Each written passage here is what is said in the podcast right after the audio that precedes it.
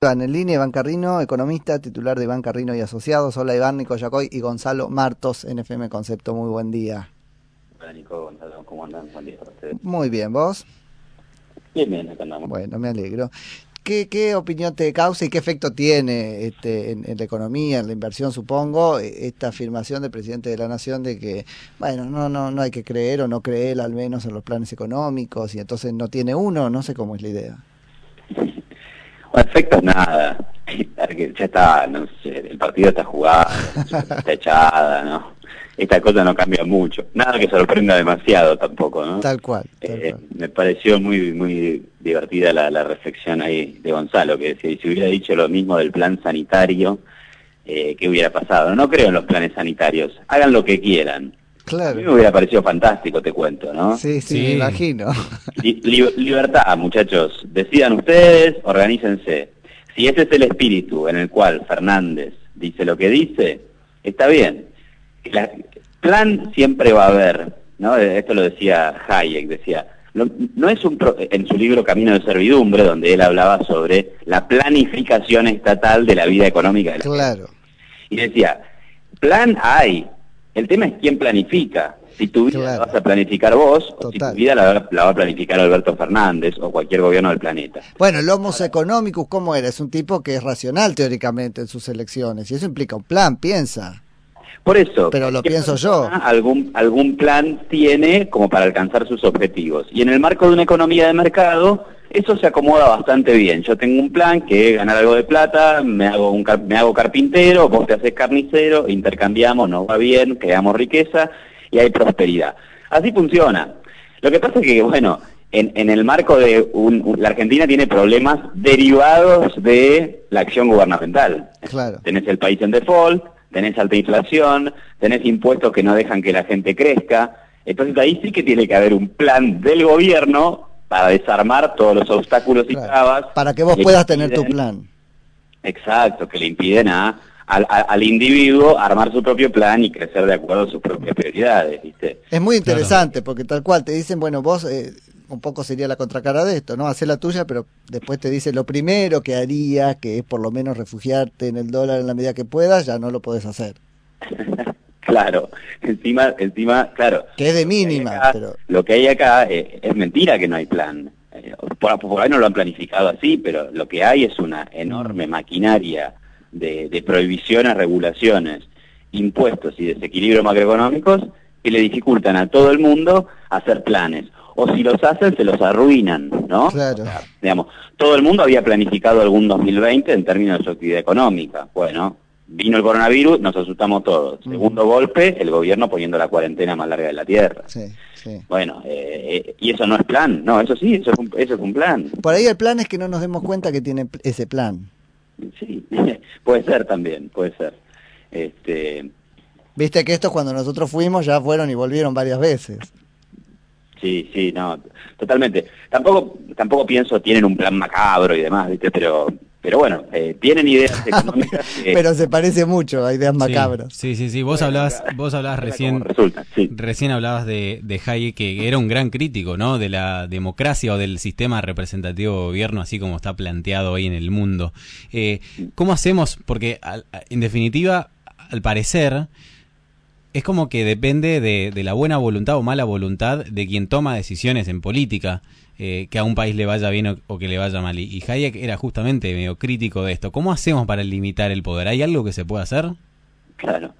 Bueno, sí, yo aclararía que no es que Hayek estaba en contra de la democracia, sino de lo que él llamaba democracia ilimitada, que era una democracia que, como tenía la legitimidad del voto, eh, iba contra derechos individuales, ¿no? Es decir, eh, eh, claro, dado que tenés la legitimidad de que la gente te vota, pensás que se puede hacer lo que se quiere. Una No dictadura hacer tiranía de la mayoría. Empecemos a llamarlo así porque... Lo que Tocqueville eh, eh, Claro. había de- de- denominado tiranía de la mayoría. Exacto, exacto. Ahora, claro, la clave es cómo controlar el poder. eh, y, y- y es difícil, o sea, están las constituciones, están los jueces, eh, pero no, no, no ha sido sencillo. En Argentina no, no ha sido sencillo. En la letra de la ley tenemos una, una de- república democrática ejemplar, pero en los hechos no Mm. porque la justicia no la justicia falla cuando hay un gobierno eh, rojo, falla rojo, y cuando, cuando hay un gobierno azul, falla azul. Entonces, parte de un plan para, para una economía razonable sería que eso no pase más, que la justicia falle de acuerdo al derecho, de acuerdo a respetar el, el derecho de propiedad. Nos tendrían que dejar atar, pero corre por mi cuenta, en tren de que yo creo que la limitación pasa por sacarles botones, ¿no?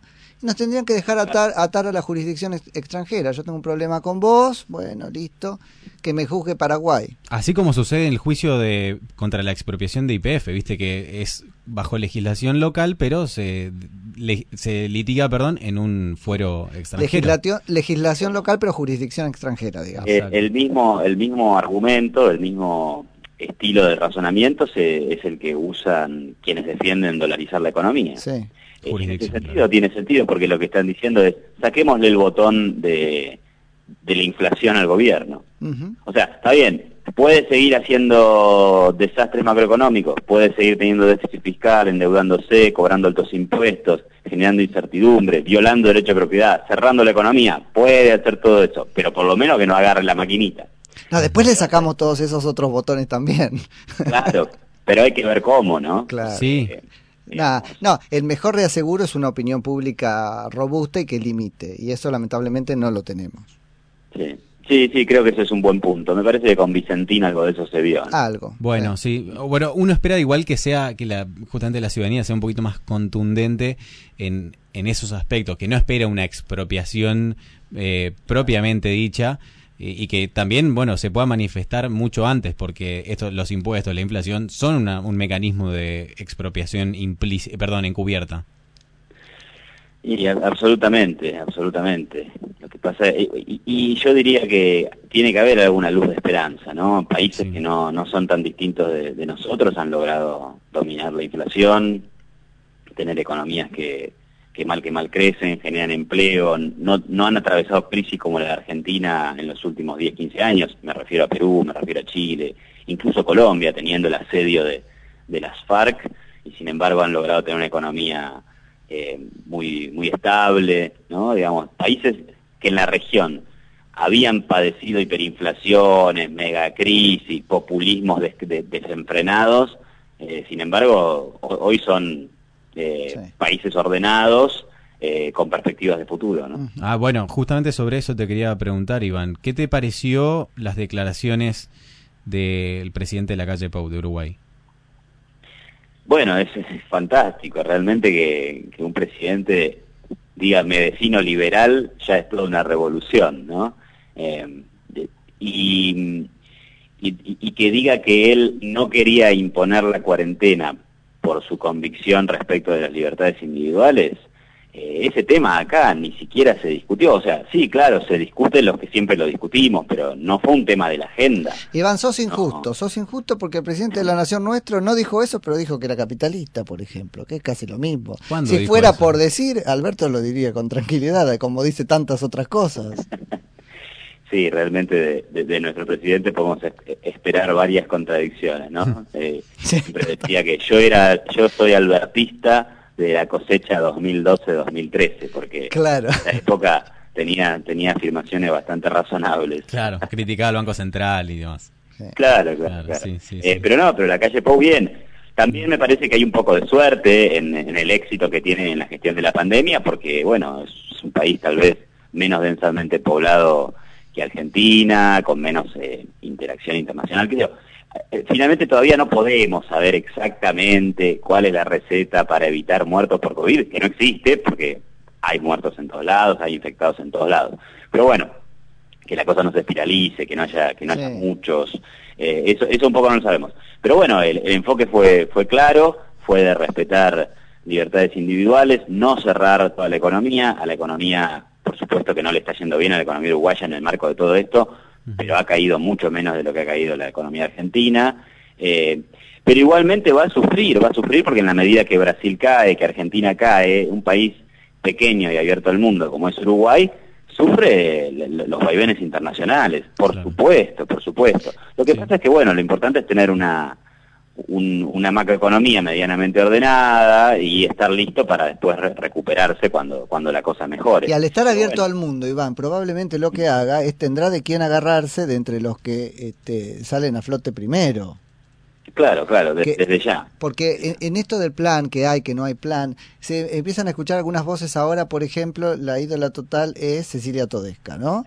Y ella empieza a despuntar alguna línea de ese plan, llamarlo metas o lo que sea, y la verdad es que no, no me cierra mucho. Contame vos, pero en términos, por ejemplo, de apertura, te dice, tenemos que exportar cosas hechas y agregar valor y dejar de importar. Bueno, ¿cómo hacemos con eso? Porque... Eso es algo que se desprende de, algunos lineamientos de Todesca, porque no, no, lo leí, pero si es así... Sí, sí, sí, lo que ella dijo es exportar más, agregado valor, pero dejar de importar para sustituir importaciones con industria local. ¿Cómo hacemos las dos cosas al mismo tiempo? Bueno, revolucionario, ¿no? lo mismo que hace 100 años, sí. Claro, lo mismo de siempre. Es agotador. Es una burrada, además, una, ignorancia sobre, sobre eficiencia y comercio internacional. Eh, mira, eh, si fuera por eso, eh, yo tendría que...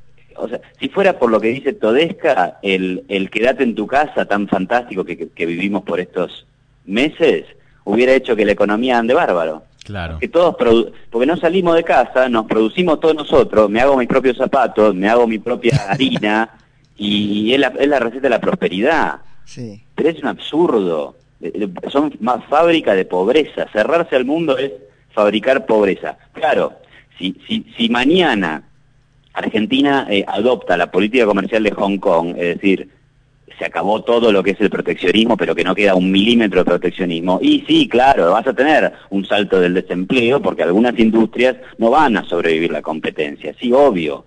Eh, ahora, ¿qué va a pasar a mediano o largo plazo? Se va a adaptar la economía, va a poder importar cosas más baratas, va a poder importar insumos con los cuales va a producir nuevas cosas de valor agregado para exportar, para consumir acá, quién sabe, eso lo decidirán mm. los productores y consumidores argentinos y nos vamos a transformar en un país más rico. Ahora yo digo que hay que hacer eso, no, no hay que hacer eso, pero por lo menos saber cuál es el resultado final de la apertura. ¿Para qué? Para progresivamente ir abriéndote, que es lo que han hecho, que es lo que ha hecho todo país que hoy es desarrollado, que hoy es eh, próspero. Por más que algunos digan mentira, ellos crecieron gracias al proteccionismo. No es cierto, es cierto que algunos países desarrollados del globo tuvieron altas barreras arancelarias por el siglo XIX, pero no es cierto que se hayan desarrollado gracias a eso, sino que se desarrollaron a pesar de eso. Y negarlo sería negar cuestiones básicas de teoría económica, como esto que acabo de decir. Si la receta de la prosperidad fuera a cerrarse, cerremos Palermo, cerremos Mataderos,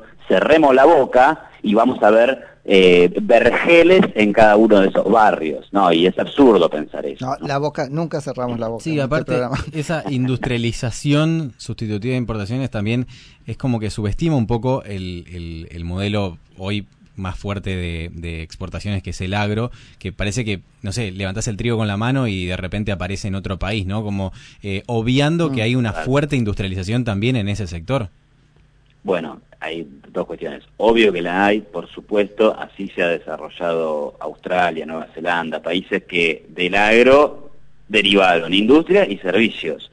Claro. Eh, y segundo, eh, sí, y además esta idea de que hay que industrializar, eso viene de la década del 50, cuando el mundo había cambiado el paradigma de una producción agrícola a una producción industrial. Ahora después vino otra revolución nueva que fue la de los servicios y hoy la industria en Estados Unidos es el, mira, no, quiero decir mal, pero es el 15% del PBI, 70 son servicios y el resto chiquitito es, el agro. Increíble. O sea, ¿de, qué estamos hablando? ¿Qué queremos industrializar? Si los países desarrollados del mundo no son industriales, industrial es China. Entonces todos los, los ignorantes Claro, como tienen eso en la cabeza, dicen, no podemos competir con China libremente, pero nadie quiere ser China. Nosotros tenemos un ingreso per cápita tres veces el de China. Entonces, China crece mucho porque son un país muy pobre, que ha sido muy comunista y que empezó a abrirse al mundo. ¿Qué hace todo el mundo? Le deriva, le terceriza la producción industrial. nosotros tenemos que hacer cosas diferentes si tenemos gente capacitada. Ahora yo no me voy a poner en arrogante de decir, vamos, tenemos que hacer esto, tenemos que hacer ingeniería, tenemos que hacer medicina. No, haremos lo que eh, la gente libremente quiera estudiar, quiera producir, quiera y en donde pueda ser eficiente. Ahí sí que va a haber una disciplina que no la Ah, pero no la vas a, claro. el propio mercado. No es necesario que la digas vos. Bueno, pero vamos a hacer muy otra otra fibra del plan parece que viene por la preocupación en buena hora de que se cree empleo este privado pero aparecería con estos, este, no sé, subsidios a la producción, desde Procrear hasta la obra pública, y hablan de un blanqueo incluso, este, con los fondos, ¿no? Es, es, una propuesta de la Cámara Argentina de la Construcción, un blanqueo, si los fondos se usan para construir. Yo digo, ¿hasta qué punto eso es empleo este, privado? No sé, pero blanqueo y obra pública, esto parece macrismo K. Claro. esto es macrismo K. Sí, sí. Yo, a ver, la reflexión, lo que a mí me genera curiosidad ya directamente, curiosidad intelectual, es que del lado kirchnerista, bueno, intuyo ahora que del lado peronista también, hay una visión de que el mundo y la economía no existen sin gasto público. Y digo sin gasto público porque, porque no digo sin el Estado, porque claro, el Estado es importante, tiene que haber reglas, tiene que haber propiedad privada, tiene que haber justicia, etcétera. el Estado es una, una cosa que da instituciones o es una forma. Pero justo esas cosas no las da mucho. Claro, claro, que encima en este país no las da. Ahora, el gasto público es otra cosa. El gasto público es en qué gastar. Y acá se cree que todo es gasto público. Toda fuente de prosperidad es gasto público. Tenemos que crear empleo privado, aumentar el gasto público en obra. Tenemos que crear empleo privado, aumentar un subsidio a la producción de no sé qué cosa. Hay que crear empleo privado, hacia un blanqueo, pero solo si la plata va a construcción. Una, eh, un absurdo, porque el gasto público no puede no ser financiado si no es mediante otra cosa que los impuestos. Y para que cobrar impuestos, primero tiene que haber sector privado. Entonces, primero vino el sector privado, que después te permite gastar en las cosas que consideras que son eh, buenas desde el punto de vista social, si quieres. ¿no?